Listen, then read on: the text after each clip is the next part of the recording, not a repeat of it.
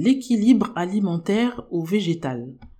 Comment y arriver en étant végane ou végétalienne ou végétalien?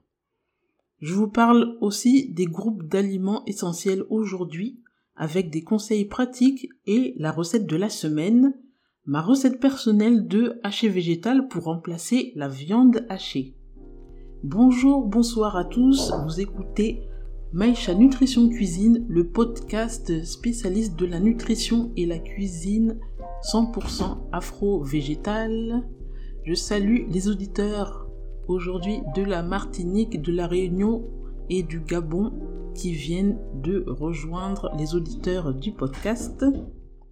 Je voulais d'abord commencer par remonter un peu dans le temps et parler des recommandations nutritionnelles officielles, car je m'étais demandé, il y a de cela quelque temps déjà, pourquoi les autorités telles que le ministère de la Santé et presque toutes les autorités sanitaires mondiales d'ailleurs ont des recommandations alimentaires si différentes de celles des scientifiques et médecins nutritionnistes pro-végétal. Il faut savoir qu'en Afrique, les gens mangeaient principalement végétal jusqu'à avant l'époque coloniale. Pour référence, vous pouvez réécouter l'épisode 7 du podcast et donc ce qui était aussi le cas d'ailleurs en Europe jusqu'au 18e, 19e siècle. Alors, que s'est-il passé pour le continent africain? Ce qui revient le plus souvent de mes recherches est que la colonisation et l'aliénation culturelle qui en a découlé ont été les causes du goût prononcé de l'adoption des viandes. La consommation de chair animale n'était pas totalement exclue, mais réservée à des rites ou célébrations spécifiques, ou à certaines classes sociales ou religieuses pour ensuite devenir le symbole de richesse et de réussite. On mange beaucoup de viande quand on a de l'argent. En France, au 19e siècle, la population ne consommait de la viande qu'une fois par semaine. Est arrivé ensuite le lobby de la viande, profitant du constat de malnutrition du peuple qui ne s'alimentait presque que de féculents. Le lobby efficace d'ailleurs car la viande est devenue synonyme de protéines et de force et a été intégrée aux recommandations alimentaires. Ces mêmes recommandations se sont répandues au niveau mondial car les autres pays ont historiquement tendance à suivre ce que fait l'Occident. Avant de continuer, une définition de l'équilibre alimentaire. Manger équilibré ce n'est pas synonyme de régime amaigrissant ou de restriction. L'équilibre alimentaire est une alimentation variée qui est composée de chaque groupe d'aliments essentiels adaptés à notre dépense d'énergie, à notre âge, notre poids, qui couvre tous les besoins en nutriments de l'organisme. Donc, d'abord dans les groupes d'aliments à consommer, au premier groupe, il y a les légumes.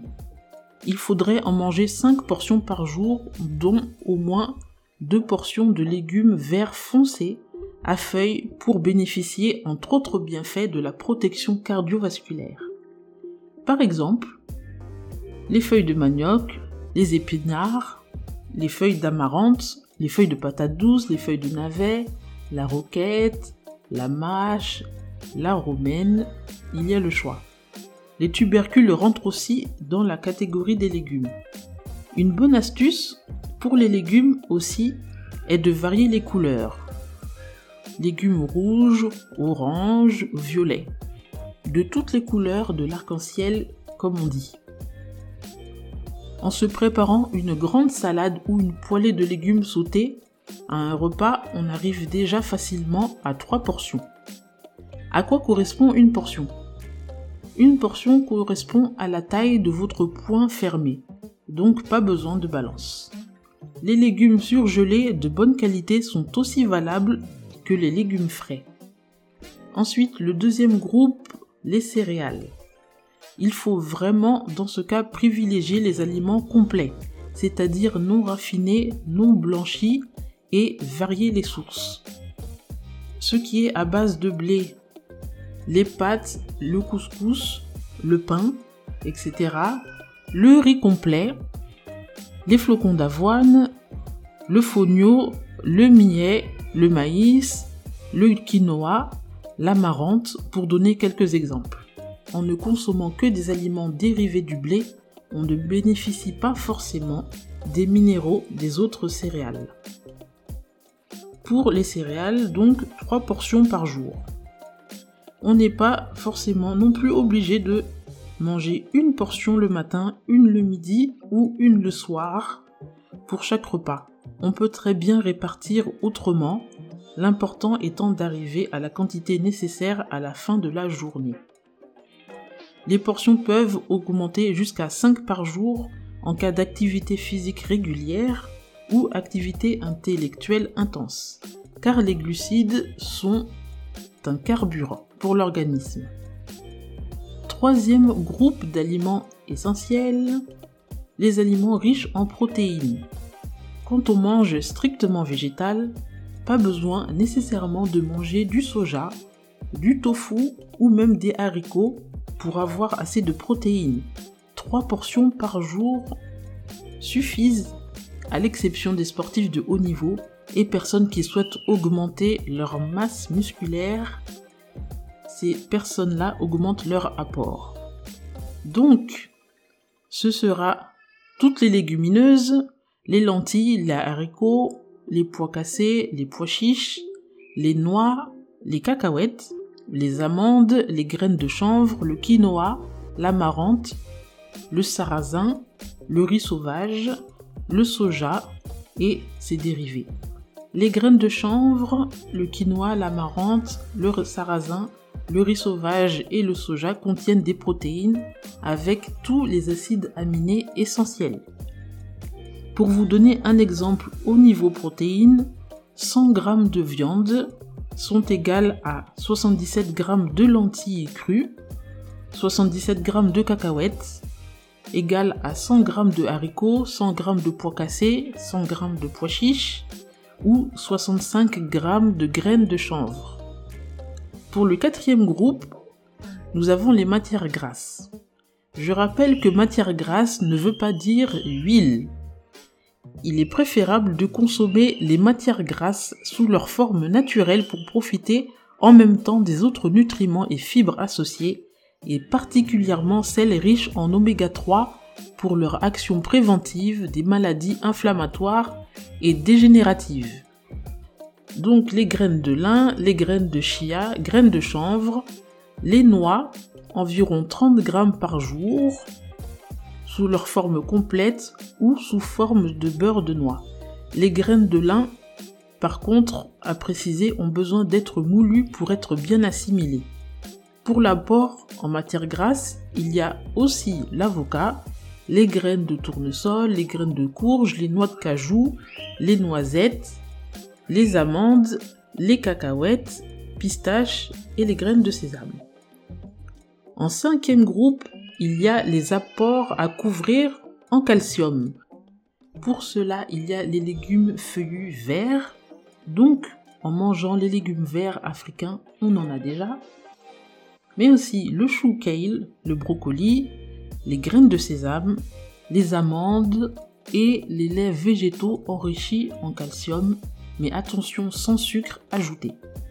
Et tout cela s'assimile très bien à compléter bien sûr avec de la vitamine D directement du soleil, des champignons ou en complément alimentaire en hiver, car il y a moins d'ensoleillement. Le sixième groupe, ce sont les fruits. Les fruits, 3 à 4 portions par jour. À ce propos, il y a une affirmation populaire qui dit que manger plus de 3 portions de fruits par jour est nocif à cause du sucre est contenu. Mais cela est faux, car plusieurs études scientifiques ont déjà démontré que cela était tiré d'une étude portée sur le fructose extrait et réduit en granulés et non sur des fruits frais entiers. Il est vrai par contre que manger beaucoup de fruits séchés pourrait faire grossir.